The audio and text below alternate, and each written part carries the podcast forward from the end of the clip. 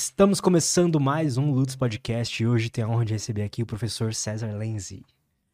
E aí, tudo bom? Tranquilo, tranquilo. Muito obrigado aí pelo convite. Um prazer gigante estar aqui para falar com vocês. Isso é, isso é legal. Cara, então hoje você dá aulas de física lá na, no ITA, né? Você é, tá pesquisando, pelo que eu entendi, me corrija se eu estiver errado, mas coisa tem a ver com estrelas. Sim, perfeito. Né? Ondas perfeito. gravitacionais. Ondas gravitacionais, estrelas, essas coisas todas. É isso, é. Bom, então vamos lá.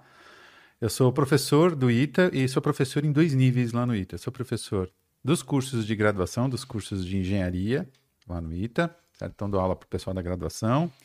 É, física mais fundamental, física mais básica, entre aspas, né? Não vamos confundir aqui física básica com física de ensino médio, porque é uma física bem mais hardcore que a gente ensina lá.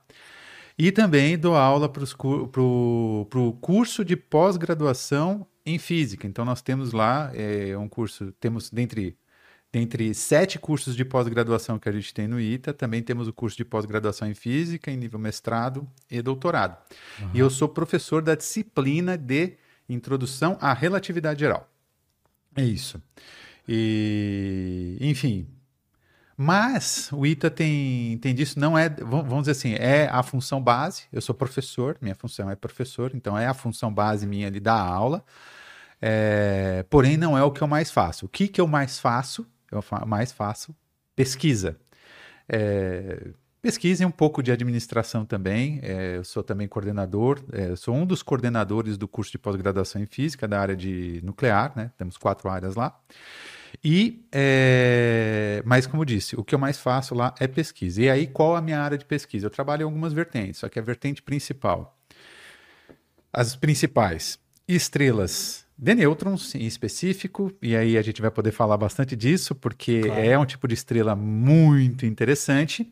E, mais especificamente, além disso, né, além de, de, de, estrelas de nêutrons, como, a, como tirar informações de dentro dessa estrela, dado alguns, alguns dados observacionais, coisas que a gente consegue enxergar aqui da Terra.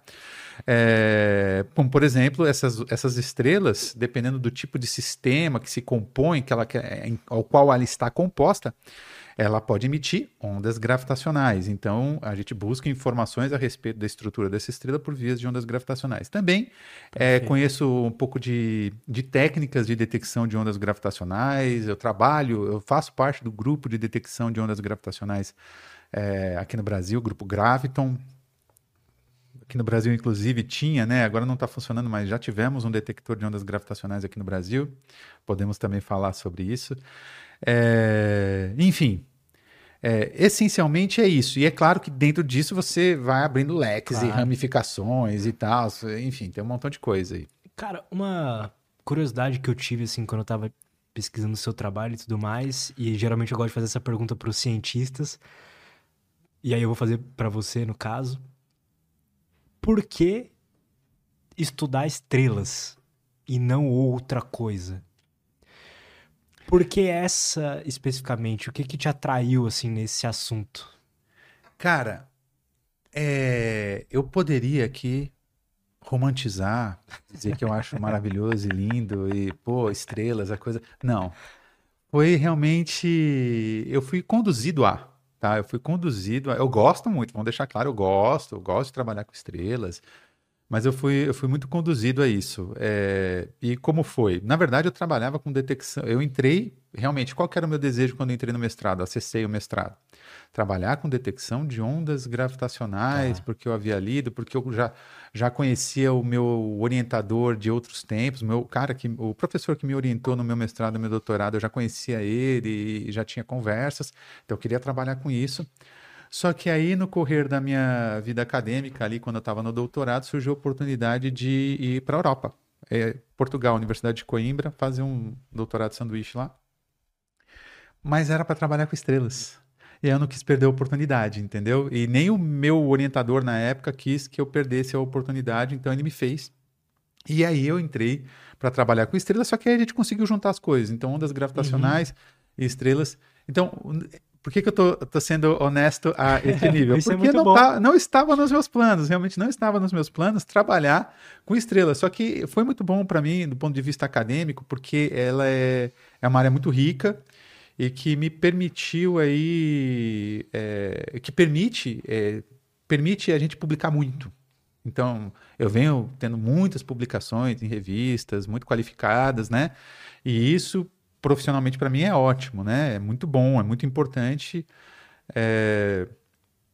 E provavelmente se eu tivesse ficado mais é, preso à questão, tipo, técnicas de detecção de ondas gravitacionais, aí eu estaria mais preso a um grupo, aí eu estaria publicando mais junto com um grande grupo de pesquisa.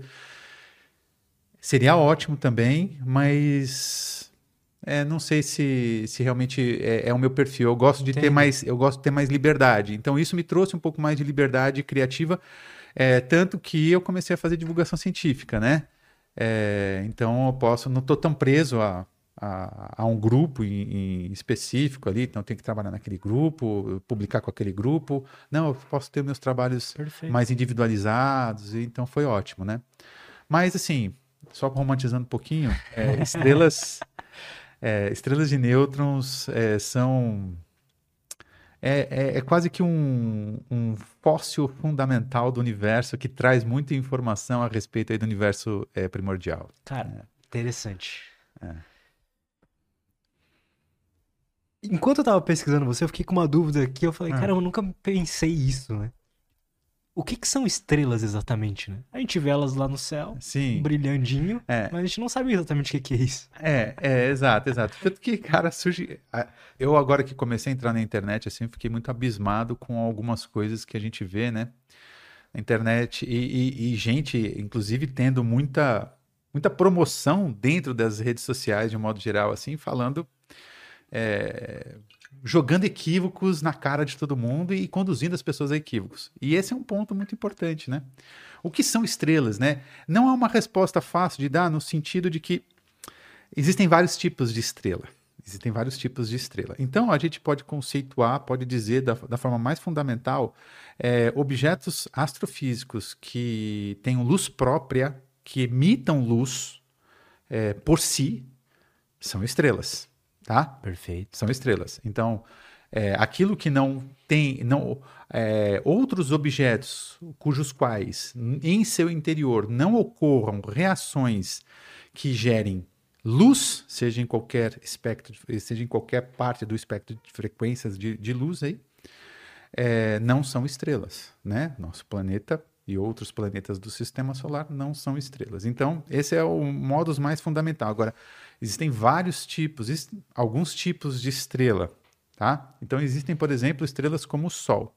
E aí um dos grandes equívocos, né, uma das coisas que a gente ouve falar na internet, por exemplo, é pessoas, né, é, pessoas que querem é, refutar, pessoas que não têm lá tanto estudo e que querem refutar o tudo que tudo que a gente tem aí do ponto de vista científico, né? É, dizendo: ah, como é que é, o, o, Sol pode estar no espaço, se no espaço é vácuo e lá está pegando fogo. Né? Então, é bom já aproveitar para responder isso. Não, não está pegando fogo, gente. Não tá, o Sol não está pegando fogo, estrela nenhuma pega fogo. Na verdade, nós temos ali é uma é, é gás ionizado, ok? É uma, uma concentração é, de, de gases ionizados é, que brilham por conta de reações nucleares, e aí entra um pouquinho da física nuclear, reações nucleares que ocorrem dentro da estrela. Então é por isso que a estrela brilha.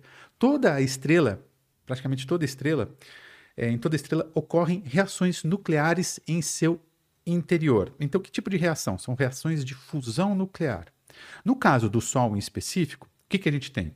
É uma quantidade de matéria gigante, certo? E essa quantidade de matéria gigante é, ela gera no centro dessa estrela, no centro do Sol, no caso, no centro da estrela, muita pressão devido à gravidade. Então, é uma quantidade de matéria enorme. Então, ocorre uma pressão muito grande na região central da estrela por conta dessa quantidade de matéria devido à gravidade. Então, a uhum. gente chama isso de pressão gravitacional. Essa pressão gravitacional, ela induz reações nucleares, tais quais, por exemplo, fusão nuclear. Que no Sol em específico, o que, que acontece? O Sol ele é predominantemente é feito, vamos colocar assim, ele, ele, ele é composto de hidrogênio. Então, as reações de fusão nuclear tomam esse hidrogênio. Eu não vou me detalhar aqui muito nessas reações em específico, mas esse hidrogênio, dada algumas reações, é transformado em hélio, que é um elemento um pouco mais pesado. Então a gente tem o hidrogênio, que é o elemento químico mais fundamental de todo o universo e mais abundante de todo o universo. Então, essa pressão gravitacional faz com que hidrogênio seja transformado em hélio. É, e isso libera muita energia em forma de radiação, e é isso que a gente recebe aqui. Essa energia em forma de radiação produzida no interior da estrela por reações é, de fusão nuclear. Perfeito. Certo? E aí, enfim, falando um pouquinho do histórico da estrela. Então, seguindo. É, o Sol, no caso, quando esse, esse hidrogênio, uma hora ele acaba, ele, ele, vai, ele, vai, ele vai se. Ele vai, ele vai terminar, ele vai acabar. É, e a estrela vai ser. Vai, vai, vai, vai, passar.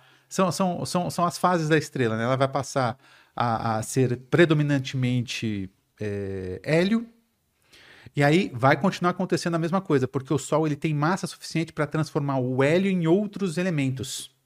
Se eu não me engano, depois é o lítio, mas eu não tenho certeza. Enfim. No caso do Sol, essas reações é, nucleares, essa alquimia que ocorre dentro da estrela, né?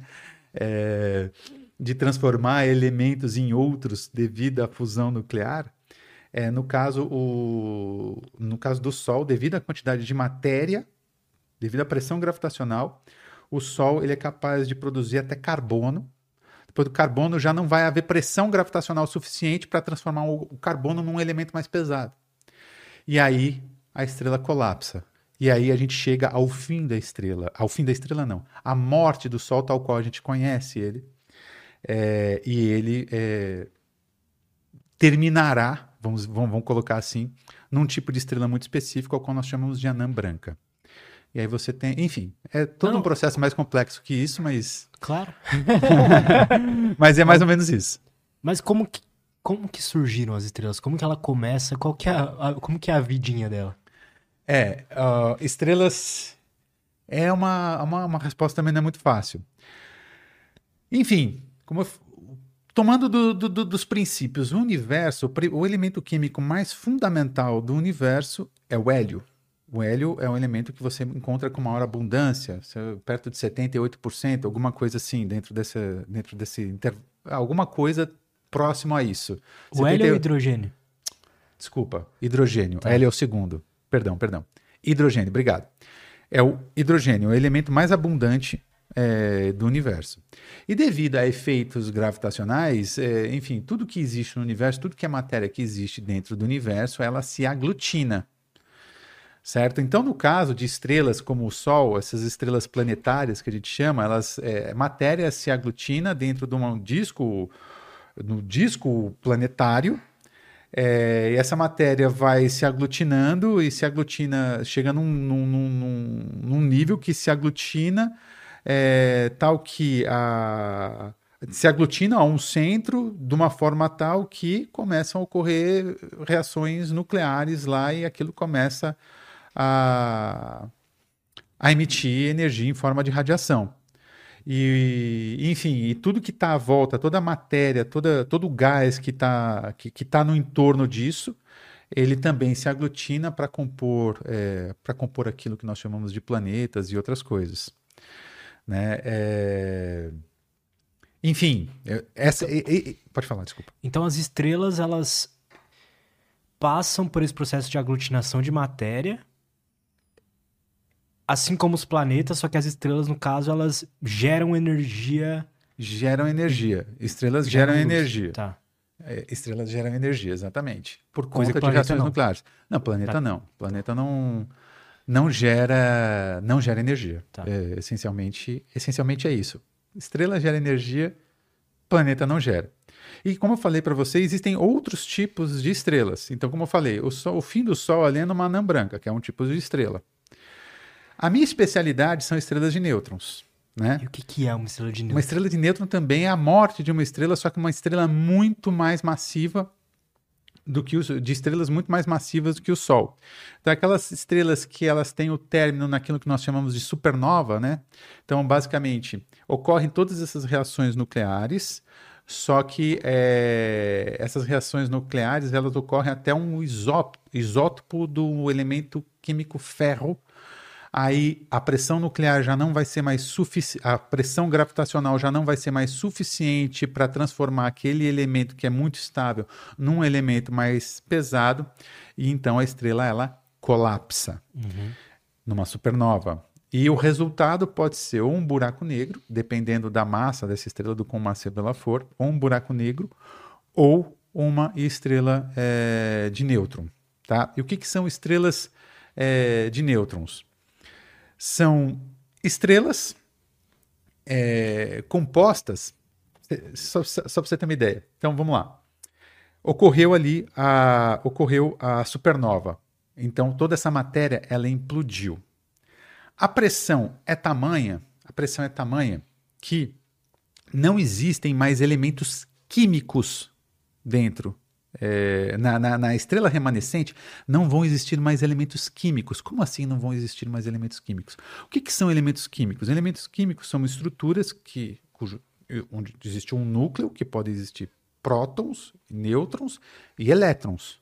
Isso me compõe um, aquilo que a gente chama de um elemento químico, certo? Um átomo. Perfeito? Já quando a gente está é, tá falando de uma estrela de nêutron, essa, a pressão é tamanha que é, os, é, os já a pressão é tamanha que já não há mais como existir elementos químicos no interior é, dessa classe de estrelas. Então, o que, que, vamos, o que, que vai existir? O que vai existir são prótons, nêutrons livres. Sem eles estarem conectados ao núcleo. Sem eles estarem conectados ao núcleo. Perfeito, exatamente isso. Sem eles estarem conectados ao núcleo. Como isso? Por conta dessa pressão gravitacional. É, é, pensa, cara. É o único lugar no universo que isso acontece? Essencialmente, sim. A gente, a gente é que a gente não sabe o que, que, o que, que há, de fato, dentro de um buraco negro, né? Mas, Mas até é, onde a gente saiba. Até onde a gente saiba, o único lugar no universo onde é, isso acontece, esses elementos químicos, é, quer dizer, é, eu, vou, eu vou encontrar prótons e nêutrons e, eventualmente, quarks livres é, são nessa classe de estrelas. Então, aí. É, mas por que, que, chama, por que, que elas se chamam estrelas de nêutrons? Existem prótons, existem nêutrons e também existem é, leptons, é, elétrons, essencialmente. Existem elétrons ali. E ocorrem reações. É, ocorrem reações nesse tipo de, de estrela é, onde você tem alguns decaimentos, você tem tipo o nêutron que decai num próton, mais um elétron, mais um positron, é, mais um. Nossa, agora me esqueci aqui do, do nome. Bom, mais algum, alguma radiação exótica ali e, e, e radiação. Então ocorrem muitas reações nucleares nessa estrela com esses elementos é, livres ali. Então existe toda uma dinâmica. Existe toda uma dinâmica ali e gera energia e gera radiação. Toda essa dinâmica que. É, toda essa dinâmica entre essas partículas ali dentro. Tá? Então é próton se transformando em nêutron mais um elétron, é, e também eventualmente temos elétron mais próton decaindo num nêutron, é, num, em, num tipo de reação que está diretamente associado a um tipo de força muito específico que nós chamamos de força nuclear fraca. Enfim, isso é uma coisa que a gente pode falar depois aí, dessas forças fundamentais que regem é, o, tudo que acontece dentro desse tipo de estrela, né? E esse tipo de estrela é, é um. É, bom, enfim, ele é muito interessante porque ela pode me trazer informações a respeito do universo primordial, porque ela está numa densidade ao qual se acredita que o, estivesse o universo mais, é, mais primordial, certo? Como assim? É, acredita-se, o universo, se a gente for tomar, o universo ele passou por diversas fases, né? O universo passou por diversas fases, é, desde sua, desde sua fagulha e o início de sua expansão, E dentre essas fases, existia uma fase onde a densidade de matéria do universo era muito, muito, muito, muito alta. Onde, de fato, não existiam elementos químicos ainda, mas já existiam prótons e nêutrons reagindo ali é, um com o outro. Então, por isso que estrelas de nêutrons, elas acabam que elas podem, no elas podem nos trazer informações bastante relevantes. Se a gente entender é, um pouco da. Se a gente entender dessa estrutura, do que acontece interna, internamente a uma estrela de nêutron, a gente vai estar tá, certamente obtendo informações é, daquilo que aconteceu nesse universo primordial, onde a... o universo era pequeno, ele era, ele era muito pequeno perto do que ele é hoje. Então a matéria ali ela estava muito concentrada, assim como está hoje numa estrela é, de nêutrons. Entendo. Então a matéria está muito concentrada lá. Então a gente busca informações a respeito da estrutura. A gente quer entender como é que é a dinâmica, como é que funciona, como é que é, o que, que, existe de fato dentro de uma estrela de nêutron. É, aí a gente busca informações a, a, a, por vias de alguns observáveis. Quais são esses observáveis? A massa da estrela, o raio da estrela. Só para você ter uma ideia, tá? Uma estrela de nêutron, ela pode ter por volta de 2,5 massas solares, ou seja, duas vezes e meia a massa do Sol, só que num raio de 14 quilômetros. Então você pensa aí, 14 quilômetros, é o muito pequeno. Não é nada, é. é. Não é nada, do, em matéria de tamanho, não é nada perto do Sol. Então você pega, pega, pega é, dois, é, duas vezes e meia a quantidade de matéria que existe no Sol concentra tudo isso numa esfera de 14 quilômetros. É bizarro, né? É muito, muito, é, é, é muito denso. Então, aí, existem alguns detectores muito, muito focados é, na detecção desse tipo de, de estrela. E por vias desses detectores, desses, desses é, vou chamar de telescópios, né? esses telescópios dedicados, é, a gente consegue esse tipo de informação. E também temos os detectores de ondas gravitacionais, onde a gente também consegue informação desse tipo de estrela. Então a gente junta essas informações todas e por vias dessas informações nós tentamos buscar é, entender a estrutura, porque, óbvio, o tamanho da estrela e a quantidade de matéria que existe na estrela está tá, tá muito correlacionado, e também a onda gravitacional que ela emite está muito correlacionada à estrutura interna dessa estrela. O é, a estrela ela tem aquelas características macroscópicas por conta do que está acontecendo dentro dela. E é esse tipo de correlação, é isso que eu faço, cara. É esse tipo de correlação que eu busco. Então, é, eu quero entender o que está acontecendo dentro da estrela por vias tomados é, esses parâmetros observacionais como massa, raio e informações que as ondas gravitacionais trazem. Enfim, cara, tem uma infinidade de coisa para falar a respeito disso. é, eu posso ir falando aí, você pode me perguntando. Boa. Dito isso, né, que ela tem uma uma estrela de nêutron, ela tem uma, um funcionamento ali parecido com o que seria esse universo primordial, né? Isso teria alguma é que eu não gosto de usar essa palavra para não parecer que eu tô diminuindo, sei lá, mas assim, qual que é a utilidade pra gente como humanidade entender o que teria ali no universo primordial, sabe? Cara, é porque a gente é curioso por si não, só, né? é, né? A gente cara, quer entender... Isso é, isso é, isso é, isso é, é quase filosófico. É. é, é difícil. A gente, a, acima de toda e qualquer coisa, eu vou, eu vou falar coisa dentro de diversos aspectos aqui. Acima de toda e qualquer coisa, é, é, o ser humano ele quer entender a sua posição dentro desse, dessa, desse universo. A gente quer entender o que nós somos.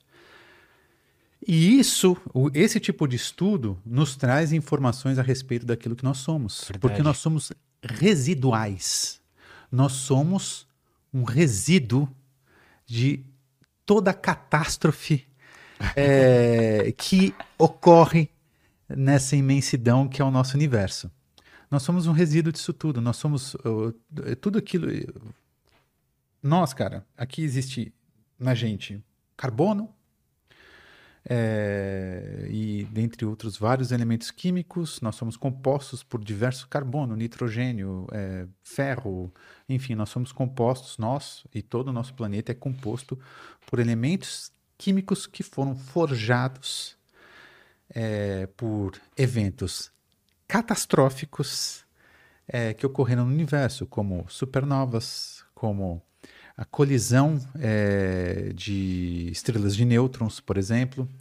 É, nada disso, nada disso existiria. Nós não existiríamos, não fosse, não fosse é, toda essa não linearidade, toda essa, toda essa potência e de, de eventos que ocorrem no universo. Então, de Isso alguma é muito forma. louco, né? É, isso é muito louco. Então, de alguma forma, é tentar buscar é, entender a respeito de nossa própria existência, coisa que a gente faz desde, o, da, desde o do, do primeiro momento, da primeira fagulha de consciência, desde quando o ser humano começou a se entender como um ente entendedor de sua própria existência, como quando desde que o, o ser humano passou a entender eu existo, ele busca respostas a respeito do porquê ele existe é,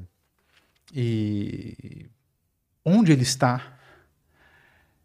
Então, num primeiro momento, criam-se narrativas a respeito disso, porque nós não tínhamos capacidades observacionais nem cognitivas para entender para além daquilo que o, o nosso espaço, a, a, a, a nossa capacidade observacional mesmo permitia. Total.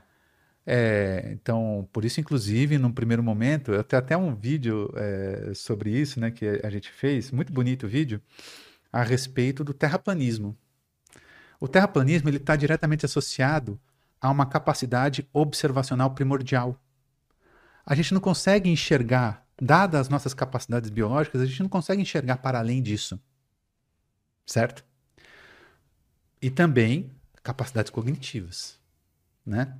Então, é, claro, então a gente cria narrativas é, baseado naquilo que a gente observa, a gente procura dar nomes e tudo mais.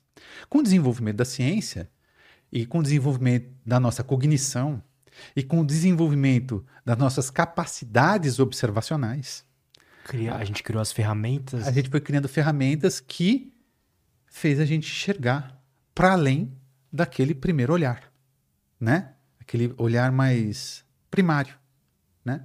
Hoje a gente é capaz de ter uma maior noção da nossa representatividade, não vou falar em representatividade, mas da, no- da nossa posição no universo, né? E de alguma forma, eu tive uma, eu tive, eu fiz uma live com o Marcelo Glazer.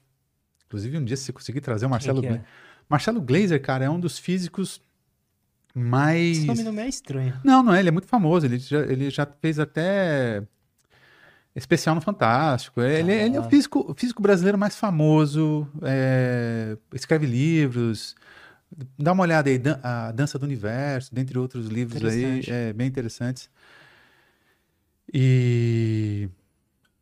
Enfim, eu esqueci. Nessa live que você tava fazendo com ele. Ah, sim, eu fiz uma, eu fiz uma, eu fiz uma live com ele. Agora eu não lembro por que, que eu tava, que eu quis falar dessa live. Eu, eu tenho, eu tenho, eu tenho umas coisas dessas, tipo, foge, simplesmente a coisa foge. É que a gente tava falando que a gente busca como humanidade entender quem nós somos, né? E talvez olhar pro universo seja um- uma tentativa de entender isso, né? De entender qual é o nosso lugar nessa história toda. Sim, E- é, enfim, o, o Marcelo Gleiser é um cara que ele, ele, ele leva muito as coisas para esse. Ele tem livros, ele tem livros e, e ele escreve muito, muito sobre é, esse tema em, em específico. E nessa live em específico a gente discutiu bastante sobre esse tema. E ele, eu falei do Marcelo Gleiser em específico porque ele tenta trazer à luz. Eu, eu particularmente tem um entendimento é, que vai muito é, no sentido da nossa insignificância frente a aquilo que se depara aos nossos olhos, né? O universo, cara, É, a gente não tem ideia, a gente não tem ideia, a gente não tem a menor noção do que, que é um universo de fato ainda. A gente ainda tem um, a gente ainda tem um olhar muito primário ao universo. Né? Sério, cara? A gente tem ainda um olhar muito primário ainda. É, existe muita coisa para além. A gente desenvolveu muito, a gente desenvolveu muito, a gente sabe muito. Isso não é incrível demais. É. Agora, o universo, é, é, a gente tem um, um olhar muito limitado para o universo ainda e, enfim, eu não sei se a gente já, tá, já, já não estaria próximo da, da, da, das nossas capacidades é, se a gente já, já não está no limite. O universo ele mostra um tanto. O universo ele mostra para a gente um tanto. E eu não sei se a gente já está no limite desse tanto que o universo pode mostrar, entendeu? Que o universo mostra para a gente.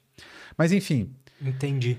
Agora, o já o Marcelo Gleiser, ele já ele tem um outro entendimento, um pouco mais é, de que nós não somos tão insignificantes assim, sabe?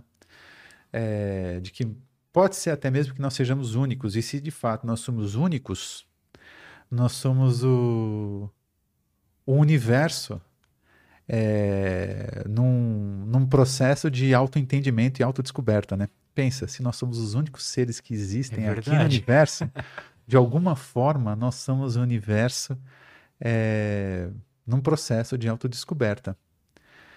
É, mas ainda assim eu considero Provavelmente que... nós somos os únicos humanos, né? E o humano, mesmo que tenha outros seres, o humano vai ter características específicas do humano. E só por, causa, só por isso já torna a gente meio especial, né? eu acredito que nós sejamos únicos. Não sei se os únicos, a única civilização tecnológica, é, tomado o universo presente, não sei, realmente não sei. É, é, difícil você falar em universo presente, né? Porque tudo que a gente enxerga no universo está para trás, está tá, tá no passado, né?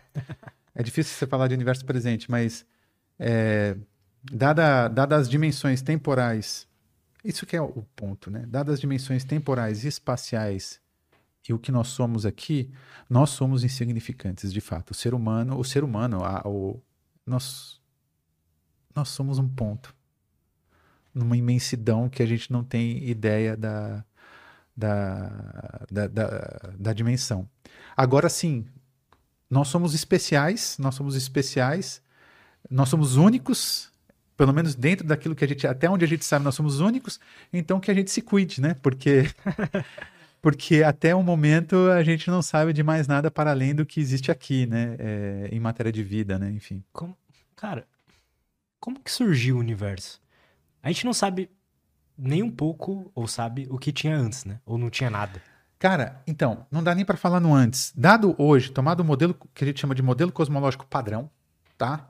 Que é, que é modelo cosmológico padrão. É o aceito pela maioria. É, é, é, o, é um modelo é, de evolução do universo, que inclusive atualmente está em crise, mas a gente pode falar disso num outro momento. É, mas é, o, é um modelo que nos diz, que nos traz informações, que nos traz informações não, nos traz um entendimento sobre a evolução do universo tá? E quando a gente fala é, em criação, não em criação, mas quando a gente fala em início, a gente está falando no início de tudo. É, não existe antes, porque o tempo é criado junto.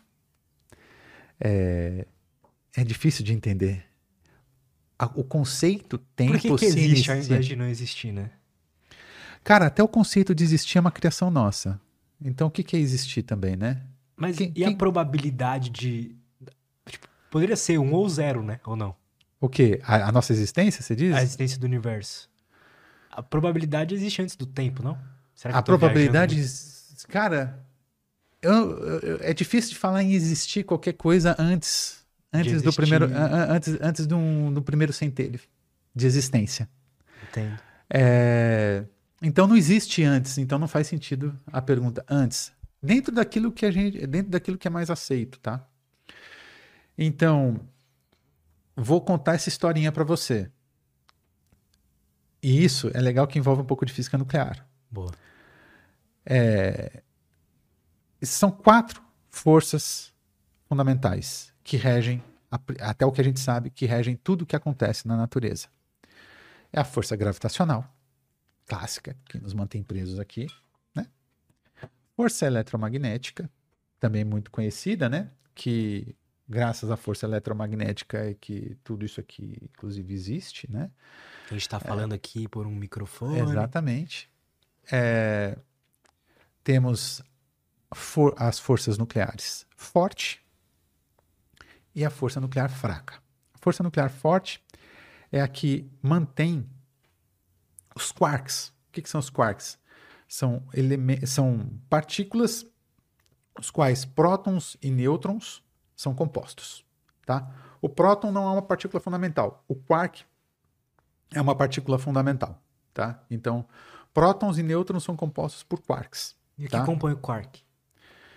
É uma partícula fundamental. Até aqui, até o que a gente sabe, Entendi. até aonde a gente conseguiu chegar em observação em aceleradores de partículas, o quark é uma partícula fundamental. Então, não existe do que, que é feito o quark. Ele é uma partícula fundamental. Tá? Tem muita gente que discute isso, que tudo, na verdade, seriam compostos por cordas vibrantes, né? Que é a uhum. teoria, teoria de cordas. Mas, enfim.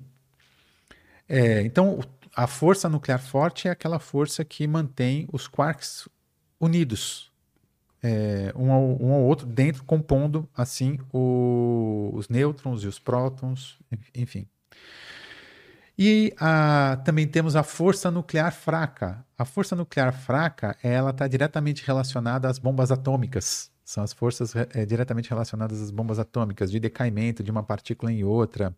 Aquilo que eu falei no começo ali, tipo de nêutron, nêutron decaindo num próton, em um elétron, isso aí está diretamente relacionado à força nuclear fraca. Então, essas são as quatro forças fundamentais da natureza. Então, essas. Você já ouviu falar de teoria de tudo? Da teoria, já. já vou falar da teoria de tudo? Então, isso, isso é uma coisa, tem até um filme, né? Teoria de tudo, se eu não me engano, é o filme do Hawking. Se eu não me é. engano, o nome é esse o título. É isso. É, por que, que a gente busca essa teoria? É, é, essa teoria de, na verdade, a teoria do tudo seria uma teoria que unifica essas forças fundamentais numa única força. Porque é aquilo que a gente acredita que acontecia nesse primeiro, nesse universo mais fundamental, cujo é, o tempo antecede a um intervalo de 10 elevado a menos 43 segundos. Ou seja, é um tempo impensável. Né? Então, você tem ali. É, e como é... que a gente. A gente inventou esse número, não é possível. Tô brincando. Não, ele, não, ele, não, ele não foi inventado. Eu, eu não sei como que chegaram nesse número também, não, tá? Eu sinceramente não sei como que chegaram nesse intervalo de tempo. Não, eu tô brincando. Mas é, era. É, não, não. mas é, é, super válido o seu, seu, seu, seu ponto. É, mas eu também não sei, eu também não sei. Eu, eu não sei. Agora de cabeça aqui, eu não sei como que chegaram nesse intervalo de tempo mágico. Mas enfim, a gente chama isso de era de Planck. Nesse momento, nesse instante ali, é, né, no que antecede, essas quatro forças estariam unificadas hum. numa única força. Então é por isso que a gente quer essa teoria do tudo. Para entender realmente aquele universo primordial que deu o primeiro estalo. E aí o universo começou a se expandir. Cara, isso é uma loucura tão é. grande. E aí, quando eu digo que o universo começou a se expandir, ali começou a se criar tempo e ali é, começou a se criar espaço. É, não é só. Quando a gente fala, é, o pessoal faz muita confusão, fala inclusive em grande explosão, né? Na verdade, não aconteceu, não foi uma, ah, não, não foi uma grande explosão, foi simplesmente uma grande expansão de criação de espaço, inclusive. É... Enfim. Não foi uma explosão no termo. Se a gente botar no dicionário que é, é uma explosão. É, porque para algo explodir, o espaço já tem que existir. Sim. E ali a gente não está falando de. A gente está falando de criação de espaço. O espaço está sendo, tá sendo gerado. Né? E. Enfim. O pessoal fala que eu falo muito enfim. Não sacane falar que eu falo muito enfim. tá ótimo. É, Aí o universo passou por diversas fases. É, você tem a fase onde elementos químicos ainda não existiam, porque não havia espaço suficiente, mas existiam é, quarks. Depois o universo passou por uma grande expansão que a gente chama de período inflacionário, que o universo ele se expandiu, é, enfim, eu não sei, eu, agora eu não tenho os números na cabeça, mas se expandiu muito, é, num intervalo de tempo muito pequeno. É, e aí você tem outras fases, tem uma fase que nós chamamos de fase hadrônica, onde existem já ali prótons e nêutrons, ou seja, é, quarks se aglutinaram em prótons e nêutrons, aí a coisa, o universo vai criando espaço e você vai tendo mais espaço e cada vez mais espaço para para que é, ele, os primeiros elementos químicos se constituam e a partir do momento que os primeiros elementos químicos começaram a se constituir, você passa a ter espaço também para que a luz possa se propagar. Isso é uma coisa bastante interessante. É, você, é, a gente consegue informação por vias do, do espectro eletromagnético, luz.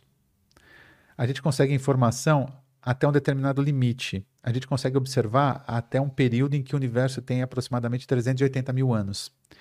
Antes disso, nós chamamos, é, nós dizemos que o universo era opaco, porque não o universo era tão denso, ainda tão denso, que não tinha espaço suficiente nem para que luz se propagasse. Logo, o primeiro centelho de fóton que se propagasse, ele já era absorvido ali por um elétron.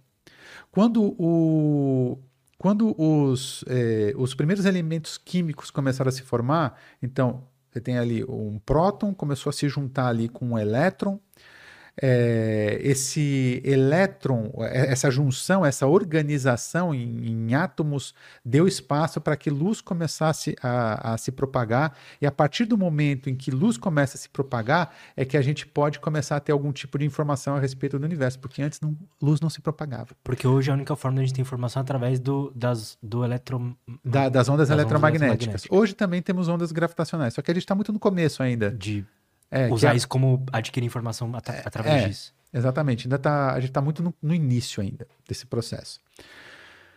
Mas enfim, e essa, essas ondas eletromagnéticas que, que começaram a se propagar ali quando o universo tinha aproximadamente 380 mil anos, é, elas estão aí até hoje, né? A gente chama isso de radiação cósmica de fundo, você já deve ter ouvido falar disso. Ouvi falar, mas não faço ideia é. o que, que é. é. É isso aí.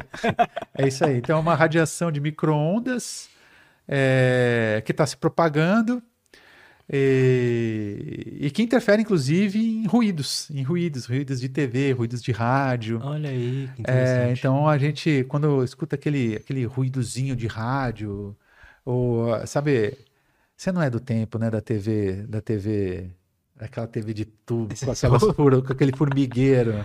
É, eu peguei isso ainda. Você pegou isso Sim. um pouquinho? Então, ali tem uma contribuição de Usar radiação cósmica. na antena. É, então. Ali a gente pega um pouquinho da contribuição da radiação cósmica de fundo. É, ou seja, é o universo dando um oizinho pra gente ali, sabe? O universo dizendo, oi, é, tô aqui. Mas enfim, esse é um pouco do, do, do, processo, né? Esse é um pouco do processo de como que as coisas, de como as coisas é, evoluíram de forma bastante simplificada. É, e, e, nós somos um verdadeiro milagre nesse sentido, cara, porque seres, é, somos seres pensantes capazes de ter esse tipo de entendimento. É, isso é a coisa mais bizarra que existe. É, isso é muito bizarro. É, é...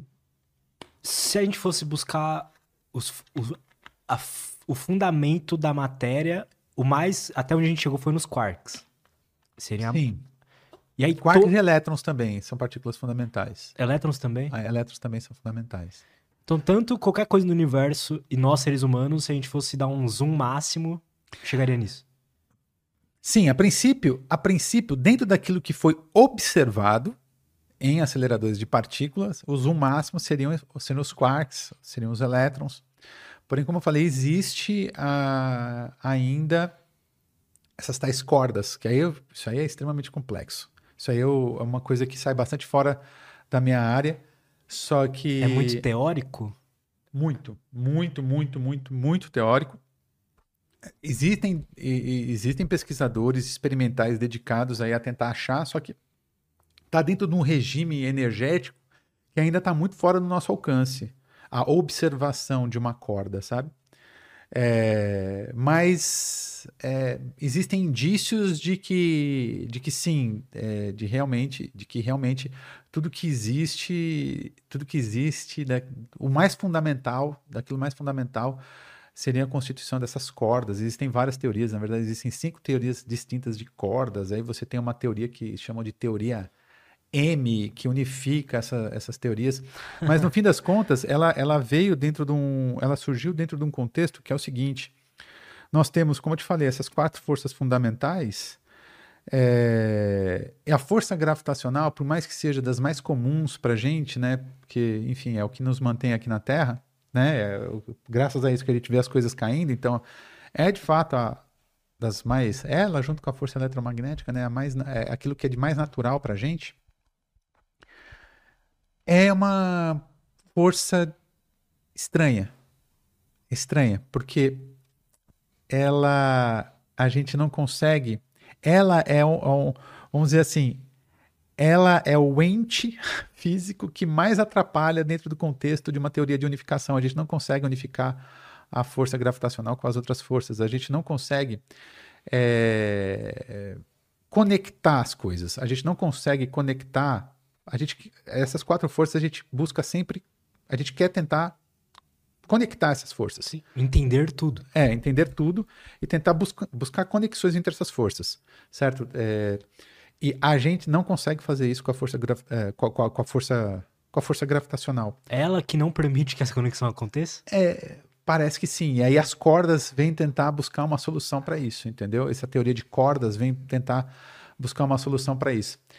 É, é, que eu não. Eu Porque... posso usar um termo técnico Óbvio. aqui? A gente quer. Por favor. Quantizar, a gente não consegue quantizar todos os campos associados a cada uma dessas forças. Cada uma dessas forças tem os campos, seus campos associados, e a gente consegue quantizar os campos, esse, esses campos associados a essas forças. É uma coisa extremamente complexa e tudo mais, mas é isso. É, por que, que seria essa quantização? Então você tem, por exemplo, vou citar aqui é, a força eletromagnética. A força eletromagnética ela tem associado uma coisa que nós chamamos de campo eletromagnético. O que seria a quantização desse campo eletromagnético? O fóton. Uhum. O fóton é a partícula mediadora dessas forças, de, de, de, dessa força, entendeu? Então, quando a gente descobre, a gente quantiza isso teoricamente, a gente observa o fóton, então, beleza. Então, a gente quantizou o campo eletromagnético, temos o fóton ali, a gente observa e tudo mais. Isso ocorre também com as outras forças. É, todas essas forças elas têm as suas partículas mediadoras associadas. No caso da força nuclear forte, nós temos uma, uma, uma partícula que nós chamamos de gluon, que é o fóton associado, é a partícula mediadora associada às interações que envolvem essas forças. E também temos, o, no caso da força fraca, nós temos lá uns que se chamam de bósons W+, W-, agora não, são três bósons, se eu não me engano, que são as partículas mediadoras das interações relativas a essas forças. O campo gravitacional teria que ter o graviton. É, associado a, a gente tem o campo gravitacional e a partícula associada a gente acredita que seja o graviton. O problema é que a gente não consegue achar esse cara. A gente não consegue achar esse cara, a gente não consegue quantizar teoricamente uh, o campo gravitacional, né? E a gente não consegue achar esse tal graviton. A gente não consegue, é, porque para para quando eu falo em quantização é justamente essa, essa partícula mediadora. E é uma coisa assim, e isso impede com que a gente consiga unificar essa força gravitacional com essas outras forças e, e, e, e ter uma, uma teoria é, unificada, uma teoria de tudo. Né? E uh, as cordas é uma forma aí, é, vem sendo muito trabalhada, não sei em que pé está isso, mas é, enfim, é um caminho que estão encontrando aí para justamente tentar criar essa teoria de tudo e unificar todo, to, to, todas essas forças. Porque aí. daí as cordas elas seriam então o que é o que seria o fundamental o do que é fundamental fundament... hoje. Exatamente é o fundamental do fundamental. Aí as cordas teriam, o... seriam seria tipo a gravidade. É, essas cordas, é, é, elas constituem absolutamente tudo. Ela é tudo. Ela é tudo. Ela é a partícula mais fundamental e o que vai caracterizar cada uma dessas partículas são as vibrações que ocorrem nessas cordas com determinadas frequências, enfim. É uma loucura. Precisa estudar muitos espaços topológicos. É uma doideira. É uma doideira. Oh, é uma doideira. Mas é bonito. Cara, por que, que você disse que aquela, aquele modelo padrão tá em crise? Não, porque várias, várias, várias, várias razões, né? É, vou, vou citar aqui uma delas. Por exemplo, é, James Webb. James Webb ele vem fazendo observações que não propriamente. O que a gente esperava do James Webb? Que a gente fosse refinar aquilo as observações que a gente já é, as observações que a gente já vinha fazendo, né? Então a gente ia refinar o modelo. É, era isso que a gente estava acreditando. Contudo, não é dessa forma que as coisas estão se apresentando, e isso que é o mais lindo na, na, na ciência, né? É. É, não é dessa forma que as coisas estão se apresentando. Ela Por não está nem aí para o que você é, quer. É, exatamente, exatamente. A realidade não se importa com é, aquilo que a gente pensa, aquilo que a gente acha e com as nossas é, narrativas, né? Realidade é a realidade.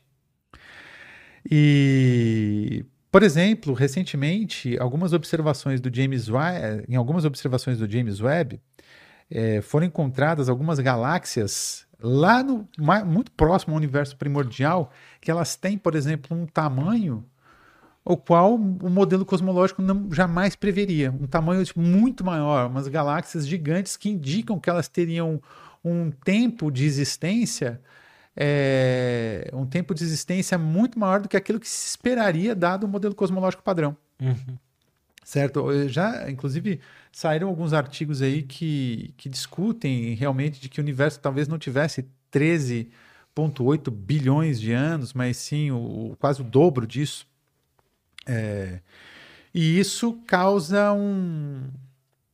Enfim, causa um pouco. causa essa crise na, na, na cosmologia é, atual. Outro ponto também é a questão da expansão, da expansão acelerada do universo, né? A gente, enfim, que, como aquilo que a gente universo, aquilo que a gente observa indica de que o universo estaria em expansão e numa expansão acelerada. E eu não entendo muito disso, mas existe uma coisa que o pessoal chama de tensão de Hubble, é, o qual o qual mostra que o universo ele estaria se expandindo de forma muito mais acelerada do que se esperava. Enfim, também não estou muito atualizado a respeito disso.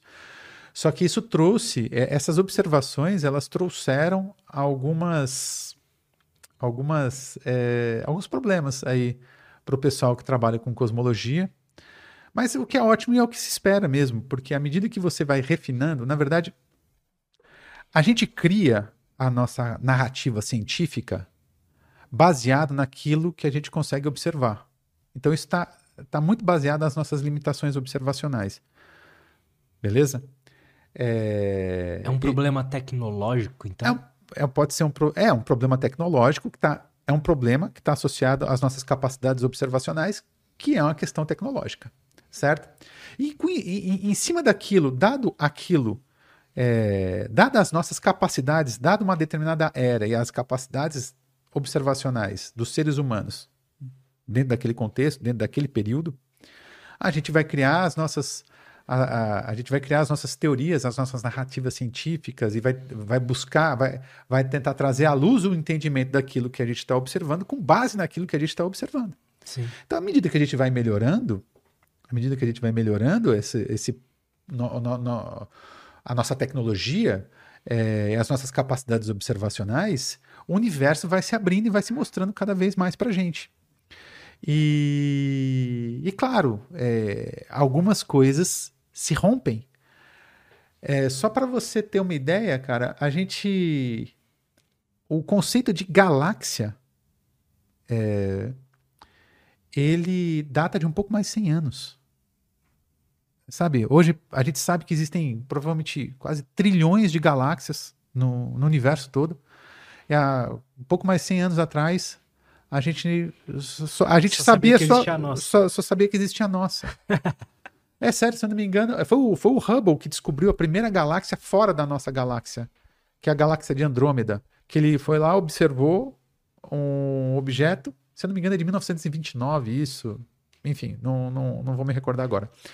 Mas ele observou o, um objeto luminoso e ele fez alguns cálculos e mostrou, não, peraí, isso aqui tá, a distância desse objeto aqui é muito maior do que a nossa própria galáxia.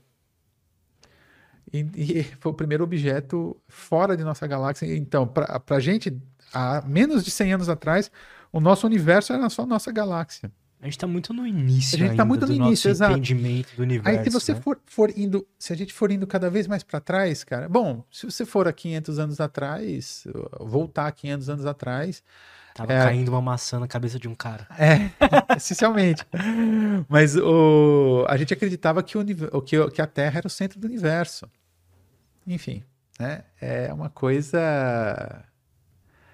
Uma coisa que, à medida que vão melhorando os nossos equipamentos, não só os nossos equipamentos, mas o nosso entendimento. E isso vai trazendo mais entendimento e mais entendimento.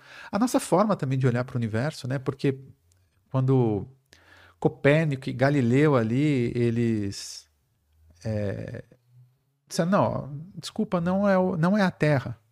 Não é a Terra que está no centro do universo, e sim o Sol. Então você vai para o modelo heliocêntrico ali. Eles não tinham muito. Eles, é, enfim, não, as capacidades observacionais é, não eram tão melhores do que aquilo que havia antes. Sim. Só que eles Tiveram um insight. tiveram insight, eles tiveram, é, eles olharam, eles observaram de um jeito diferente e buscaram eventualmente até explicações mais simples do que aquelas que a gente tinha. E, e evoluíram. O Galileu, ele, ele, ele foi genial, né? Ele, ele existe a astronomia antes e depois de Galileu, né? Porque o Galileu, cara, ele não inventou a luneta nem telescópio, nada disso. Mas ele foi o primeiro cara a apontar para o céu. Então é, a gente diz que ele abriu uma janela de observação. É, ele, ele abriu, ele abriu uma janela de observação para o universo quando ele apontou a luneta pela primeira vez para os objetos astrofísicos aí que, que a gente consegue observar. É. cara. Galileu é o, é, é o quê? 500, 700 antes de Cristo? É, não, não, não, não. Galileu é bem mais recente. Ah, é? Galileu é tipo de 1500 e alguma coisa. Caramba. Não, é. Galileu é. É, verdade, né? É de O Newton não 1530 e alguma coisa. É, É. de 1530 alguma coisa. Caramba. Agora não, não, não sei ao E certo. o Newton é de quando? 1700 e, e Ah. pouco. É, eu também não sei, eu não sou muito bom com datas, não, mas eles não são contemporâneos. Newton veio um pouco depois. É, um pouco depois de Galileu veio. Nossa, esqueci o nome dele. As leis. Ah, esqueci. Enfim, enfim. Newton veio um pouco depois de, de Galileu. Mas ele é um pouquinho mais recente. O... E antes a gente usava as lunetas só pra enxergar, sei lá, É, mais longe. mais longe. apontou é, e ele céu. apontou para o céu Que e legal, descobriu um cara. montão de coisa. E eu diria que ele realmente ele, ele foi o cara. O pessoal fala muito de Newton, Einstein. Galileu foi o cara. O Galileu, cara. Galileu Que é maneiro. antes e depois. Antes e depois de Galileu. Que maneiro, cara. É. Tem, é- é- eu gosto muito de, de buscar entender esses indivíduos, assim, né? O que que eles têm de diferente. E normalmente é, eles estão mais dispostos a. Eles observam mais, eu acho. Cara, Eles sim. são meio. Eles fazem algo diferente também do que a maioria tá fazendo. né? Eles tomam um caminho Sim, diferente, geralmente. Cara, eu diria que eles são instrumentos para o nosso entendimento de mundo. De alguma forma, eventualmente surgem pessoas como essas, como Galileu, como Newton, como e outros cientistas de Sim. outras áreas, né? São muitos, né? O Einstein é, e outros cientistas de outras áreas. Não está me vindo o nome de nenhum agora, sei lá eu porquê. Mas, enfim.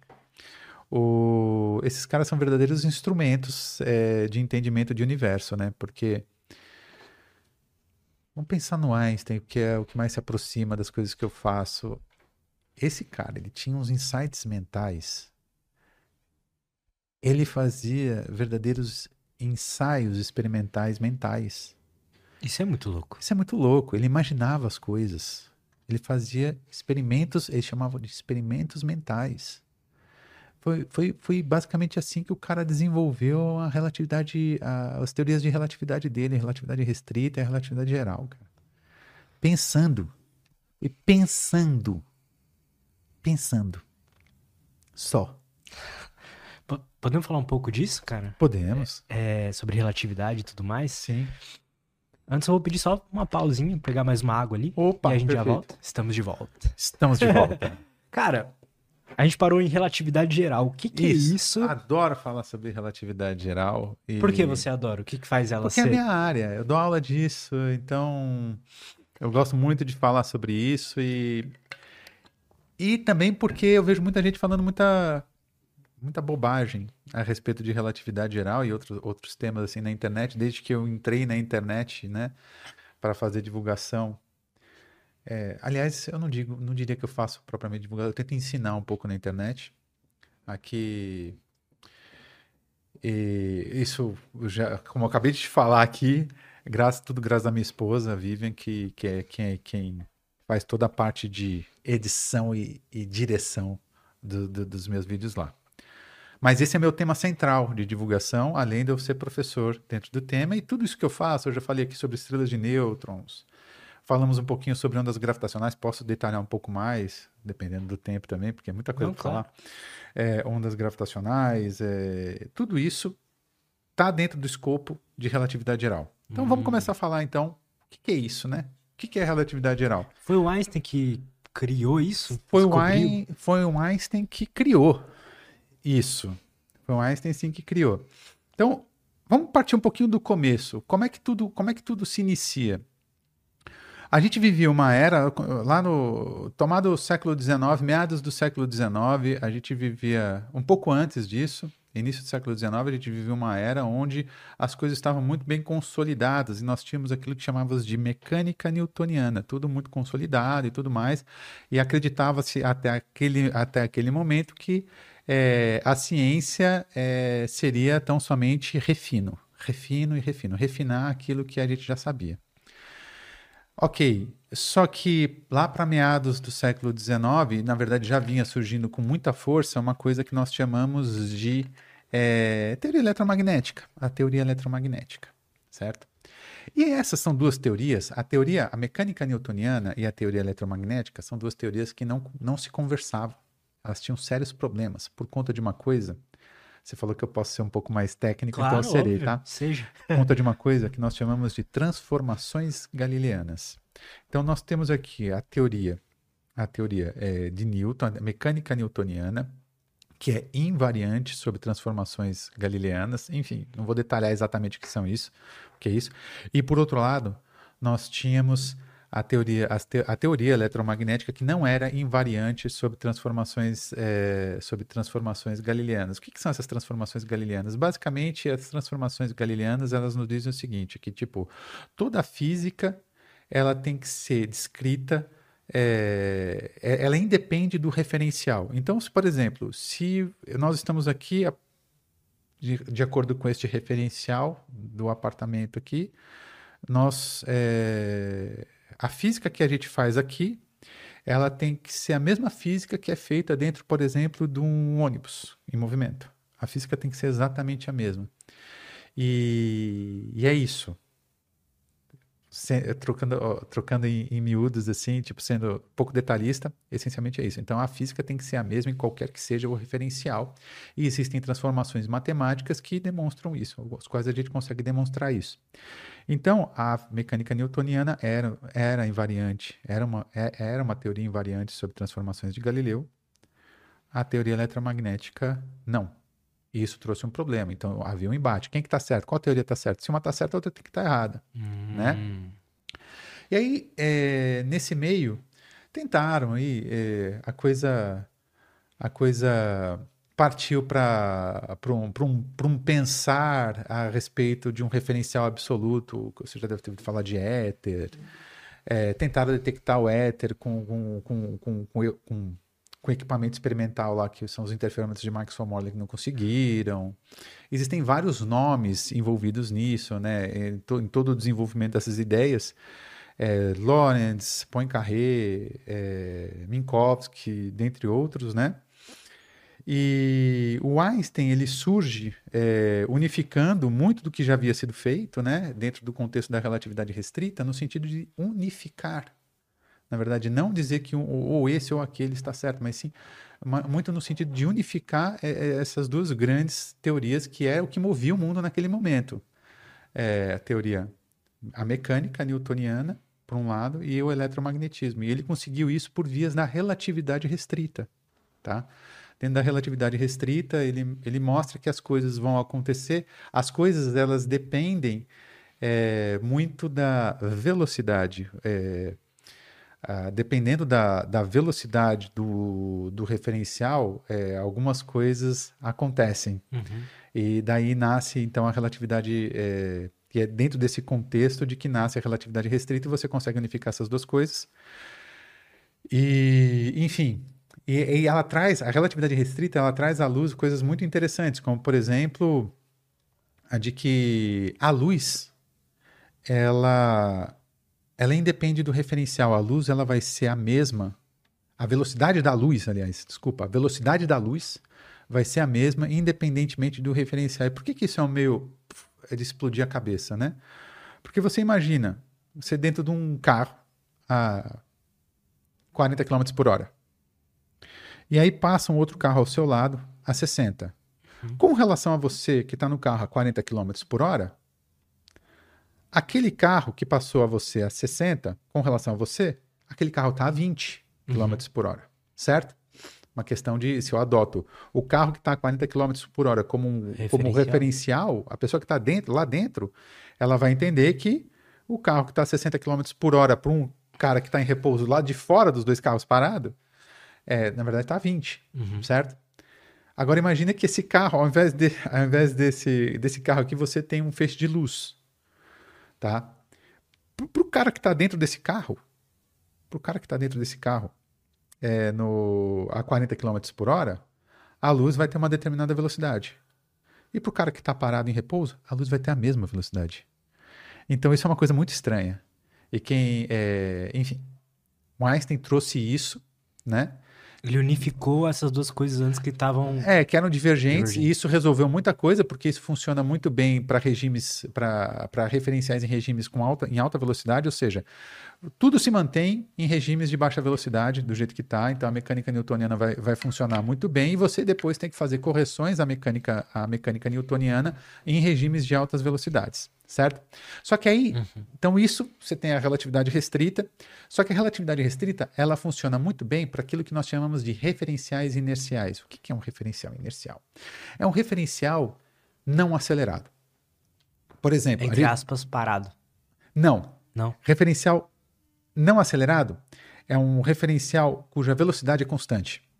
Manja, ele não subiu a velocidade. Não está não tá subindo, não está não tá tendo variação nas velocidades. Quando você varia a velocidade de um referencial, se põe você dentro de um carro. Olha só que coisa. Se põe você dentro de um carro, tá? O carro está em repouso.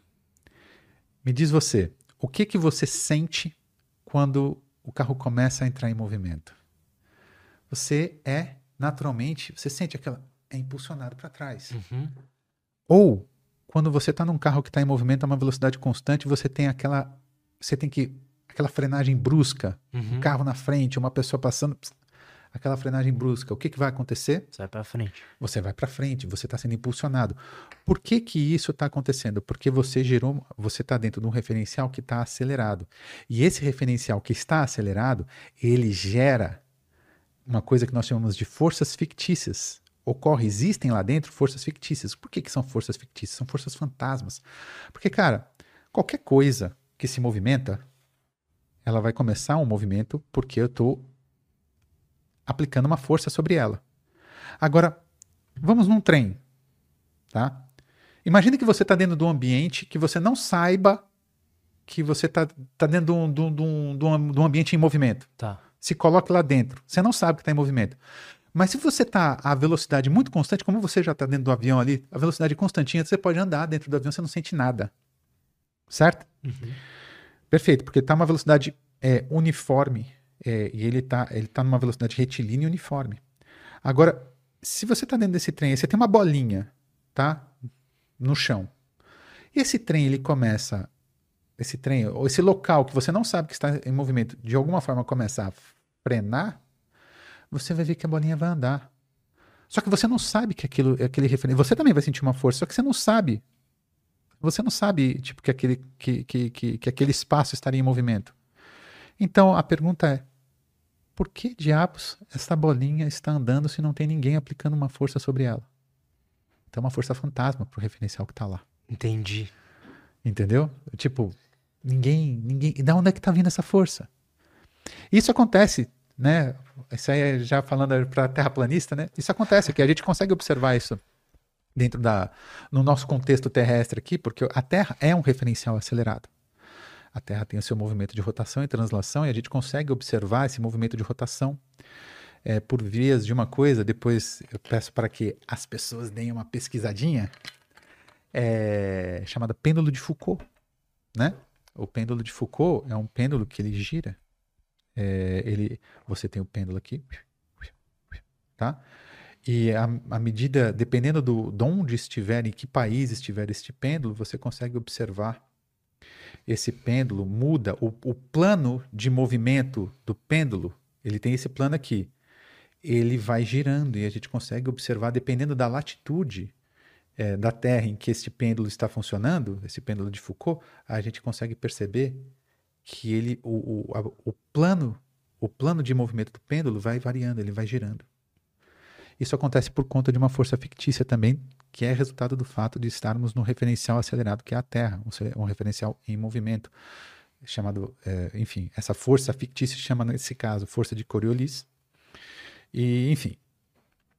Mas isso é uma coisa à parte. Por que, que eu estou trazendo isso? Porque o Einstein ele teve um insight muito interessante. Como eu falei, a relatividade restrita ela não funciona Quer dizer, a relatividade restrita, ela funciona muito bem para referenciais inerciais. Os não inerciais são os referenciais acelerados? Não funciona. Então Einstein tinha que expandir essas ideias. Então aí entra a sua hipercapacidade. Assim como a concepção da relatividade restrita está diretamente relacionada à sua capacidade de experimentos mentais, a relatividade geral também. Tá? A relatividade geral também está. Então, ele fez uma coisa, eu vou pular várias etapas aqui, mas ele fez umas coisas assim, ele, ele, ele, ele... Vou te colocar de novo dentro de, um, de uma localidade. Tá bom. Tá? Imagina você estar tá dentro de uma caixa, sei lá, dentro de um espaço que você não sabe que está em movimento, tá? É, você está em pé ali, tá? Você já é... Vamos lá, vou, vou, vou tentar aqui. Você não consegue diferenciar. Vamos, vamos, vamos, vamos, vamos além. Imagina que você está no espaço e você está dentro desse ambiente. Tá? Você não sabe onde é que você está, você está dentro desse ambiente fechado. Ok? Se dentro desse espaço, você sabe que esse espaço assim a gente meio que flutua, né? Uhum. Então ali a gente meio que. É, vamos, vamos, vamos nos pôr num ambiente com zero gravidade. Então você está dentro dessa caixa ali, você vai ficar meio flutuando. Uhum.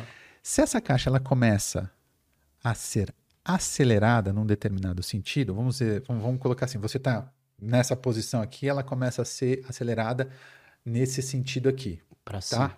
É, para cima, não existe um para cima ali, mas nesse sentido, no sentido da tua cabeça. Tá bom. Para cima da tua cabeça, vamos colocar assim.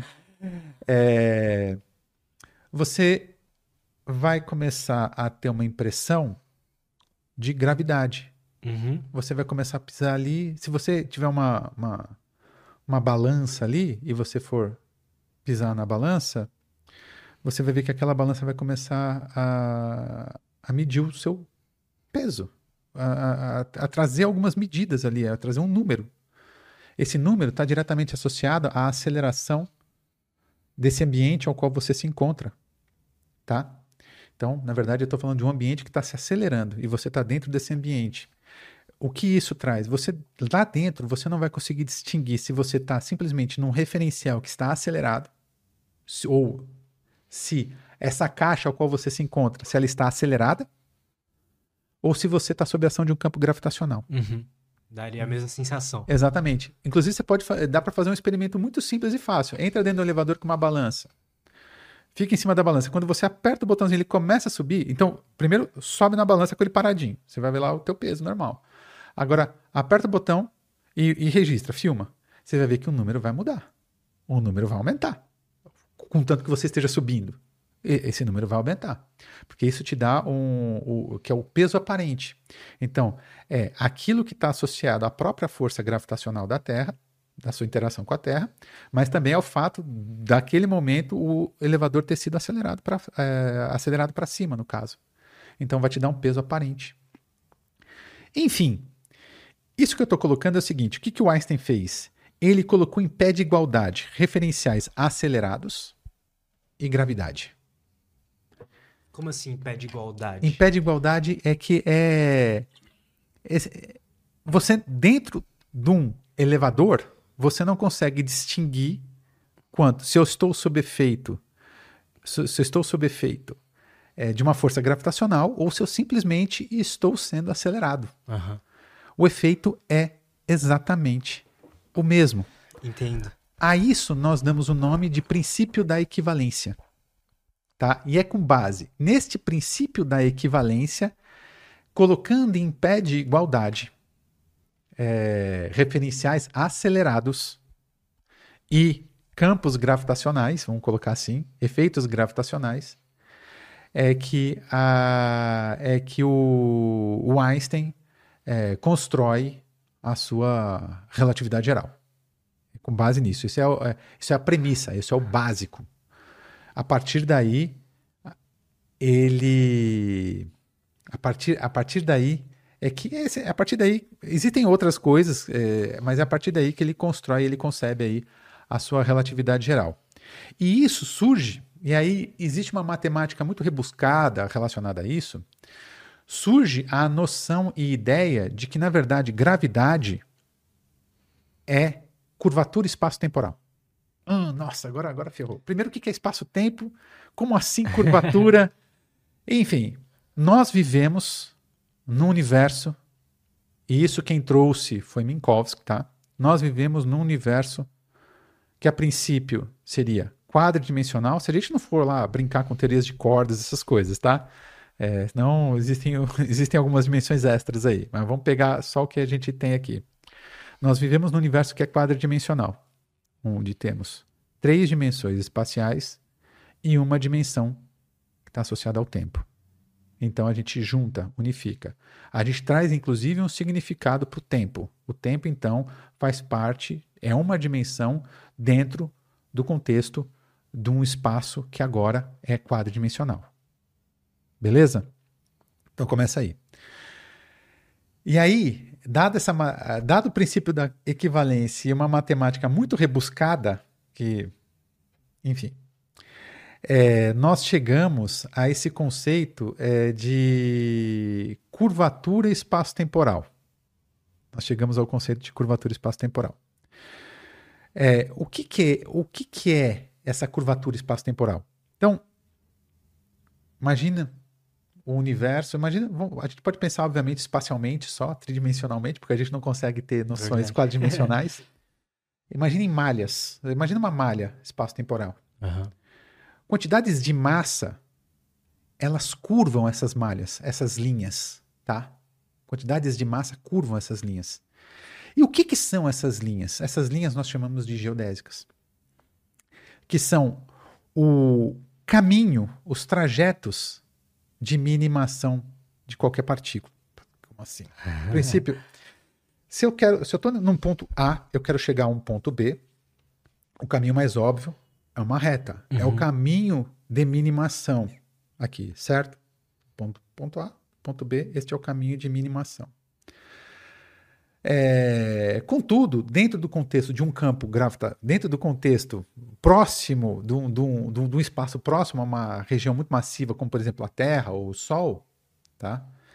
É, uma linha reta não será mais a- o trajeto de menor energia, de mínima ação, mas sim uma curva.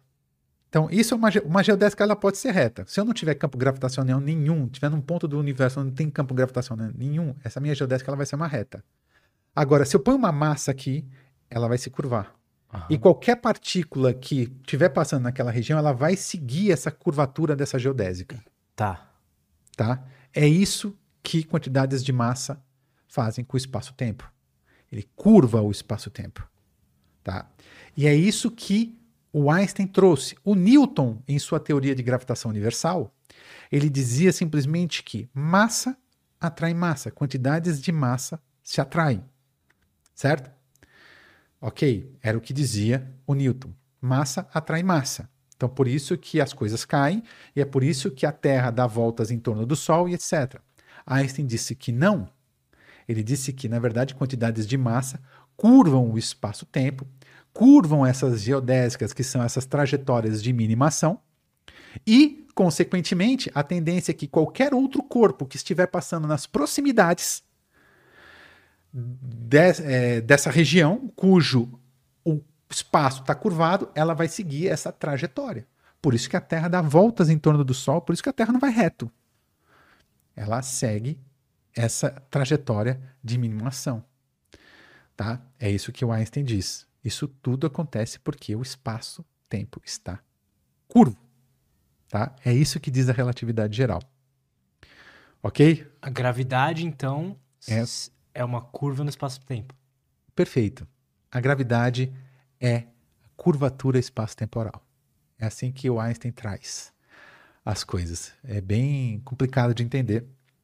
É complicado de entender como ele teve essa, essa concepção, né? É, tem, tem, eu, tem outros experimentos mentais que ele fez que eu agora eu até pensei, acho que eu vou falar sobre isso, só que eu, eu achei que eu pudesse me enrolar, porque é bem, bem, bem difícil de entender, entendeu? Então por isso que eu não trouxe. Mas tem um experimento mental que ele faz que deixa as coisas um pouco mais claras, é, deixa as, coi as coisas um pouco mais claras. Só que é, um dia, quem sabe, eu faço um vídeo sobre isso te mando. Porque falar aqui vai ser muito complicado, vai ser muito complicado. Caramba, cara. Mas a princípio é isso. Então, e, e, e existem evidências, não, existem com, comprovações experimentais de que fato é, isso é um fato, isso realmente é isso que acontece. Né? Tem muita gente que gosta de dizer, não, porque a relatividade geral nunca foi provada. Ela foi provada, enfim, existem N experimentos que. E aí, um deles que é muito interessante é o seguinte: é um evento. É... Bom, a relatividade geral explicou um montão de coisa, o qual a mecânica, a, a, a, gravitação universal de Newton não explicava. Uma delas é um, um problema que acontecia na. Você tem o Mercúrio, ele fica dando voltas em torno do Sol, e acontecia uma pequena anomalia é, na órbita de Mercúrio, tá? Com, com, cuja qual a gente não conseguia explicar, tomado como base a, a gravitação universal de Newton. E a gente conseguiu explicar tomando como base a relatividade geral. Uma outra coisa muito interessante é o seguinte: campos gravitacionais desviam a luz.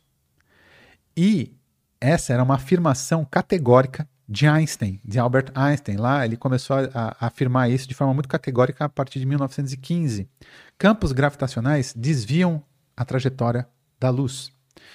E essa seria realmente uma comprovação cabal de que se ele conseguisse provar de que campos gravitacionais desviam luz, essa seria então uma confirmação cabal de que a relatividade geral é uma teoria de corpo científico e que ela está mais correta comparativamente à gravitação universal. Ou é, é uma teoria que não, não substitui, mas, enfim, é uma teoria que, que abrange é mais abrangente. Sim. É mais abrangente do ponto. Enfim, é mais abrangente. E isso foi confirmado num eclipse solar que aconteceu no dia 29 de maio de 1919, inclusive cuja medida foi feita na cidade de Sobral, lá no Ceará. Não sei se você já ouviu falar já desse evento. Falar disso, uhum. Então, muita gente fala que o Einstein veio para. Não, o Einstein não, foi, não esteve em Sobral. Quem comandou esse experimento foi Arthur Eddington, né, que é um astrônomo é, incrível no período ali, enfim, é um astrônomo incrível, e ele resolveu colocar a teste quem estava certo. Só que o cara é tão corajoso, esse Arthur Eddington, ele foi tão corajoso porque olhem que período que ele, ele, ele, ele resolveu confrontar essas coisas. Por um lado, nós tínhamos uma teoria newtoniana de um inglês, a teoria de Isaac Newton, que era um inglês ele resolveu confrontar com uma teoria de um alemão, Albert Einstein, em pleno período de Primeira Guerra Mundial, cara. Ele resolveu Verdade. fazer isso em pleno, pleno Caramba, período da, de, de, Primeira Guerra Mundial. Verdade. Então, tipo, as coisas estavam assim. É, é, ele foi muito corajoso em, em ter quisto é, é colocar isso à prova né? É, Einstein e Arthur Eddington eles trocaram algumas cartas e tudo mais. Aí Arthur Eddington resolveu, ele mandou duas equipes, uma para a Ilha de Príncipe, é, que é fica ali na, na, costa da África, próxima à costa da África. Agora eu não vou lembrar o país, peço perdão aí, não vou lembrar o país, mas é outra outra equipe aqui pro Ele, ele esteve lá na Ilha de Príncipe e teve uma outra equipe que veio aqui para Sobral. Tá? E aí, qual que era a ideia? Como é que eu vou descobrir que campo gravitacional ou quantidades de matéria desviam a luz? Como é que eu vou observar isso? Num eclipse solar. Por que, que num eclipse solar? Vem comigo aqui. Temos o Sol aqui. Uhum. E a Terra está aqui, num determinado período do ano, certo? O pessoal consegue ver isso aqui? Consegue. aqui? Consegue? Então tá. É, beleza? Você concorda que todas as estrelas que estão desse lado eu não vou conseguir enxergar, certo? Uhum. Por conta do Sol, por conta da presença do Sol, eu não vou conseguir enxergar as estrelas que estão desse lado. Agora, seis meses, logo seis meses depois, eu vou estar aqui. Então eu vou conseguir enxergar as estrelas que estão aqui. Então, eu estou desse lado aqui. Eu vou fazer o contrário. Então eu estou desse lado aqui e eu tenho essas estrelas que estão aqui Tá. certo? Eu faço medidas da posição dessas estrelas no Sol, é, é, dessas, da posição dessas estrelas relativamente à Terra nesse período do ano. Aí, faço essas medidas, tenho um mapa celeste. Beleza. Deixo passar aproximadamente seis meses. Vou estar aqui. Eu não vou conseguir enxergar mais as estrelas que estão aqui, Aham. certo? A não ser que haja um eclipse solar. A não, a não ser que. Eu preciso de escuridão. Então, quando que eu vou ter uma escuridão? Num eclipse solar total. Então, eu vou conseguir enxergar as estrelas que estão aqui. Então, eu faço a correção, eu faço uma correção de, de paralaxe, enfim, de posição relativa dessas estrelas com relação à Terra, já que a posição da Terra com relação ao Sol mudou. Né? E eu sei qual que deveria ser a posição, qual que deveria ser a posição daquelas estrelas, eu, eu sei qual deveria ser o mapa do céu é, seis meses depois, é, imaginando, por exemplo, que a luz não fosse desviada é, por, por campo gravitacional nenhum, pelo campo Aham. gravitacional do Sol, nada disso. Né? Enfim, eu consigo, eu consigo fazer uma composição de qual que seria o mapa do céu ali, qual que seria a, posição de forma muito precisa, enquanto eu estou aqui. Só que o que acontece? O Sol está aqui. Então, se houvesse, se o Sol promovesse qualquer desvio, se esse campo gravitacional devido ao Sol, ou vou dizer assim, se essa quantidade de massa que é o Sol interferisse na. essa- eu, eu vou conseguir observar uma pequena mudança na posição dessas estrelas, caso de alguma forma a presença do Sol esteja desviando a luz emitida por essas estrelas. Como? Como? Vamos supor. É... Sol está aqui. Aham. Aí tem uma estrelinha aqui. E a Terra está aqui, tá? Vamos lá. A princípio, a luz sai daqui e chega aqui. Aqui é a Terra. Aqui é a Terra. Aqui é a... Ih, obrigado. Então, a princípio, essa, essa, eh, essa estrela que está aqui, ela sairia daqui. E eu vou, vou até, pôr até aqui. Sairia daqui e chegaria aqui. Certo? Só que se de alguma forma o Sol, a, posição, a presença do Sol desviar a luz, então o que, vai acontecer? A, estrela está aqui, então ela vai fazer uma curvatura aqui e vai estar aqui. E a posição aparente dela vai ser aqui. Entendeu? Fazendo de forma bem grotesca. Vamos supor, Aham. a posição dela real é aqui. Mas como ela tem que fazer uma curva, Como a luz está fazendo uma curva, eu vou enxergar como se a posição aparente dela fosse outra. aham, E é justamente essa ideia que fez com que. eh, Foi essa ideia que tiveram Einstein e Arthur Eddington. tipo, então, a posição dessas estrelas no céu vai estar um pouco desviada. E foi exatamente isso que eles conseguiram observar. Esse desvio na posição da, na posição das estrelas no céu naquele determinado período. e aí provaram que a luz faz curva. Provaram que a luz faz curva de acordo com a de acordo com aquilo que era previsto pela relatividade geral. Porque algum- al- algumas pessoas conseguiam fazer previsões de desvio de luz também pela tomando como base a gravitação eh, universal de Newton. Mas enfim, o que importa é isso. Isso confirmou a relatividade geral como uma teoria de corpo científico. E a partir daquele momento, começou a se colocar outros olhares, é claro, à relatividade geral. E depois daquilo, é, N outras observações que foram feitas do universo, à medida que a gente foi melhorando é, as nossas capacidades observacionais, é, tudo foi confirmando que, de fato, a relatividade geral é uma teoria muito bem consolidada. A relatividade geral é uma teoria de gravidade muito bem consolidada. Agora, ela está certa sem dúvida nenhuma, a relatividade geral é a teoria definitiva? A gente não sabe. Ela tem também seus problemas. Porque Quando medida... chegou a física quântica, isso mudou a... um pouco, né? A, cara, a, a física quântica é, é, assim, é um problema. Realmente, ó, a relatividade geral e a física quântica é um, é um problema sério. Existe um problema sério porque são duas teorias que simplesmente não se conversam. Esse é o grande ponto. Porque lembra que eu falei lá, a, a, a gravidade, a teoria, a, a gravidade, a gente não consegue quantizar o campo gravitacional, a gente não consegue quantizar o espaço-tempo. Uhum. É, é, é, a gente não consegue. Simplesmente a gente não consegue é, quantizar.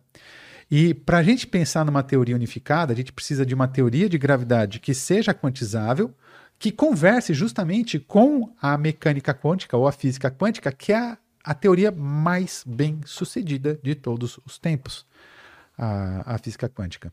Então, para essas teorias se conversarem, eu preciso resolver alguns problemas sérios ali que eu tenho na relatividade geral. Ou vice-versa, mas eu acho mais improvável de que a gente tenha problemas aqui na, na, na, na, na física quântica. É, então, enfim, são duas teorias que simplesmente elas não se não, não, não, elas não se conversam. E isso é um problema bem sério. Mas se pegar a física, a mecânica newtoniana e comparar com a relatividade geral, elas também não se conversariam? Não, elas se conversam. Se Por conversam. Que elas se conversam. Por que, que elas se conversam? Essa é uma coisa bem interessante que você perguntou. Porque assim, a mecânica newtoniana, a gravitação universal de Newton, está errada? Não, ela não está errada. A gente usa para construir prédio. Exatamente. é, usa para construir prédio, a gente explica muita coisa. A gente usa ela muito até para lançamento de satélite, lançamento de foguete, etc. Ela não está errada. A questão é que é regime, é, são os regimes de velocidades e energia envolvidos. Ela funciona bem até um determinado regime depois disso, depois deste dado um determinado regime, ela já de, de velocidades e energia, ela já não vai funcionar tão bem, então vem surge então a relatividade geral, surge a relatividade geral, é, que isso é muito interessante. Você tem uma teoria muito bem consolidada, tá? Que no caso, na época, a teoria de gravitação de, newtoniana, de, de Newton, mecânica newtoniana, a teoria de gravitação de Newton. A teoria, as teorias de Einstein, elas foram criadas de uma forma tal que elas vão explicar tudo aquilo que a teoria, a teoria que era até então a teoria vigente explicava, que no caso a teoria de gravitação de Newton. Uhum. É, e também vai explicar aquilo que ela não explica, que ela não consegue explicar bem. Então vai explicar tá? aquilo que a, a já explicava e, mais, mais um pouco. E mais, quando você diminui, então você, ela funciona bem. Então a teoria da, da relatividade geral, ela vai funcionar muito bem para esses regimes de maior energia e velocidades, de maior campos gravitacionais e tudo. Porém, eu consigo, da relatividade geral, eu consigo voltar à teoria de gravitação newtoniana. Eu consigo voltar quando eu diminuo esse regime entendo, de velocidades. Entendo. Então toda teoria bem feita, ela é feita dessa forma. Eu vou criar uma teoria que é por isso que eu falei, eu usei o termo abrangente. A teoria da relatividade geral é mais abrangente. Porém, ela volta, quando a gente vem a regimes terrenos, ela, a teoria da relatividade geral, ela volta. A gente chama até isso de aproximação newtoniana, aproximação de campo fraco, aproximação newtoniana. Ela retorna a, a teoria, uhum. é, a, a, a, mecânica newtoniana clássica, tanto a relatividade restrita quanto a, a relatividade geral, tá? Então, enfim, isso, isso, isso acontece. Então, toda teoria bem consolidada e bem construída é feita dessa forma. Tá? É... Aí e... chegou a mecânica quântica. A mecânica quântica eh, vai pro, é uma outra vertente, cara, que é, é muito louco. A mecânica quântica, ela, ela é um grande what the fuck na cabeça da gente. Eu também não sou um especialista, eu, eu, eu, eu venho estudando mais para poder, inclusive, produzir vídeos e tudo. Mas a mecânica quântica, ela, ela, ela, é, ela, é, ela, é, ela é bizarra, ela funciona muito bem. Ela, dentro do contexto do formalismo dela, ela, ela é linda, ela é maravilhosa, ela é difícil, é complexa, ela é maravilhosa. É, contudo, ela tem uma questão que é o não determinismo. E isso foi uma foi, foi, foi, era uma briga muito grande no período em que ela foi, ela foi sendo construída. Inclusive, o próprio Einstein foi uma das pessoas que ajudou a, con, a conceber a, a, a, mecânica quântica, quando ele, por exemplo, ele num, num, artigo que ele escreveu em 1905, né, que é o ano, dizem, né, chamam de o ano miraculoso de Einstein, que inclusive, 1900, uma curiosidade, né, 1905 dá é, com, com, com, base nesse ano, foi criada a, o Dia do Físico, né? Que é 19 do 5. 19 de maio é o Dia do Entendi. Físico, e por conta do, do ano miraculoso de Einstein. Onde ele, um dos artigos que ele escreveu, por exemplo, ele, ele, ele explicou uma coisa que nós chamamos de efeito fotoelétrico, tá? que diz quanto à interação da radiação com a matéria e que foi descoberto ali é, no momento em que a gente estava dando os primeiros passos ali, descobrindo de que a luz, muito provavelmente, ela deveria ser, ser quantizada e tudo mais. Ele ganhou o Nobel por isso. Ele ganhou o Nobel por isso, é, inclusive. Ele ganhou muito tempo depois, mas ele ganhou o prêmio Nobel por conta desse artigo. E aí, é, o... Apesar disso, o Einstein ele era um grande crítico à mecânica quântica justamente por conta dessa natureza probabilística da mecânica quântica. A mecânica quântica agora é, se quebra, se, se quebra toda uma questão de, de realismo, na verdade, daquilo que a gente tem nesse mundo macroscópico ao qual a gente vive. A gente não consegue. É, você pensar a mecânica quântica, você pensar ali na análise de, de na dinâmica de, da, da, das partículas é, em nível quântico, por exemplo, você não consegue, você não consegue fazer determinações e cara, você só consegue falar em probabilidade. Sim. Essencialmente é isso. Você só consegue falar em é, probabilidades. E o Einstein ele não conseguia aceitar isso de forma muito. Ele, bom, enfim, ele não aceitava. Ele escreveu, inclusive, diversos artigos em contraposição à mecânica quântica. É, que a, a, mecânica quântica ela tem uma natureza muito paradoxal, começando, pelo, é, começando ali pela própria onda e partícula. O que, que, que, é isso? O que, que é um é uma onda, uma partícula? É os dois? Isso é paradoxo, mas funciona. Sim. Esse é o ponto, funciona. É... E existe muita briga. Eu, eu queria falar aqui do, do, Eu vou convidar as pessoas a que pesquisem a respeito do paradoxo do EPR, que foi um dos artigos que o Einstein escreveu para se contrapor à mecânica quântica. Dê uma pesquisada, eu vou acabar me estendendo assim, tipo, é, seria. Não é fácil falar sobre isso, uhum. mas é muito interessante. É um, um, um artigo que o Einstein escreveu, é Paradoxo do EPR, porque é Einstein esse é o Podolsky, EPR e. Putz, eu esqueci quem é o R. Mas enfim, pesquisem a, a, respeito disso. Ainda vou, ainda vou lançar um vídeo, só que vai ter que ser um vídeo um pouquinho mais longo, falando sobre isso, porque é uma coisa linda, o parado, esse, esse, esse, paradoxo é, de EPR, algo que é, ainda. Ainda. Ainda há dúvidas com relação a isso. Recentemente teve é, houve um prêmio Nobel com, relacionado à, à solução deste paradoxo, mas enfim. Caramba, cara, então tá uma. é, ainda, ainda não é uma coisa. É, ainda, ainda... Tanto que, me corrija se eu estiver errado, mas a teoria de tudo seria essas duas coisas se conversarem, né? Essas duas coisas se conversarem, exatamente. Então, tipo, tanto a relatividade geral quanto a mecânica quântica, é, a física quântica, elas se conversarem é algo que faz parte do contexto de uma teoria que explique absolutamente tudo e é algo justamente que a gente ainda é algo que a gente ainda não tem. A gente não tem isso ainda. É... isso é legal demais, cara. Isso é muito legal. Tem aí um espaço, uma demanda para um novo gênio vir e conectar tem, essas coisas. Tem, tem. ainda tem espaço e eu acho que esses gênios já estão aí. É... Mas hoje sabe que, diferentemente do que se fazia Antigamente, a, a ciência era muito personalizada. Ela ela estava muito dentro do contexto de alguns indivíduos que são simplesmente geniais e hoje uhum. hoje bem menos né hoje a, a ciência ela se faz com base é, em grandes grupos né uhum. aquilo que é de mais relevante se faz dentro do contexto de grandes grupos muita gente trabalhando e muita gente dando é, pequenas contribuições e a gente vai juntando essas pequenas contribuições até que puf, surge explicação para alguma coisa assim é, mais, mais relevante. Mas ainda creio, ainda creio que. Mas ainda surgem. A questão é que hoje a ciência é, já tem tanta gente na ciência, é, já é uma comunidade já tão grande, né? Que o nível dos problemas é outro. É, o nível dos problemas é outro, que é difícil. Nós temos grandes gênios hoje mas eh, eles não têm, eles não atingem a evidência, por exemplo, Newton um dia atingiu, ou Einstein. Inclusive, eu vi um, uma matéria recentemente na BBC que mostrou, ou, tipo, as 10 pessoas mais famosas de toda a história, né? O Newton era o segundo, cara. Eu fiquei assim, caramba, o Newton. Quem que é o primeiro? É, é não, é que eu, eu marquei a minha área, né? Mas quem que era o primeiro? Era. Não era Jesus. Não era Jesus. Jesus era o terceiro. Jesus estava a, atrás de.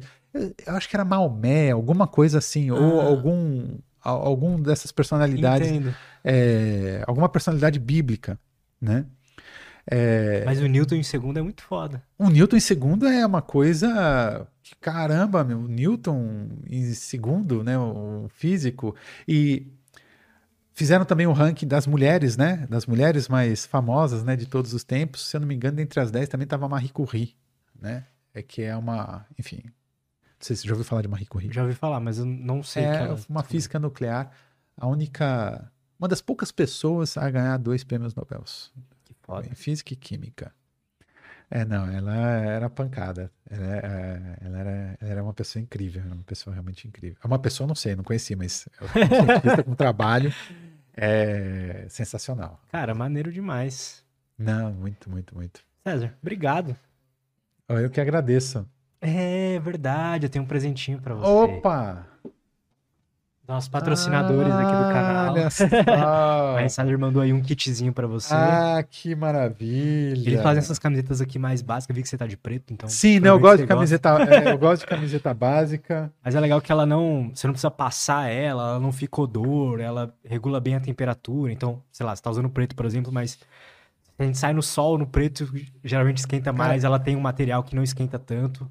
É realmente muito legal. Não, muito legal, muito legal. Agradeço muito. É, não, não, não tem como não. A, a, Insider, é, essa marca, cara. Tá em todos. Tá em todos, cara, tá em todos. Então, eu ainda não tinha comprado a minha.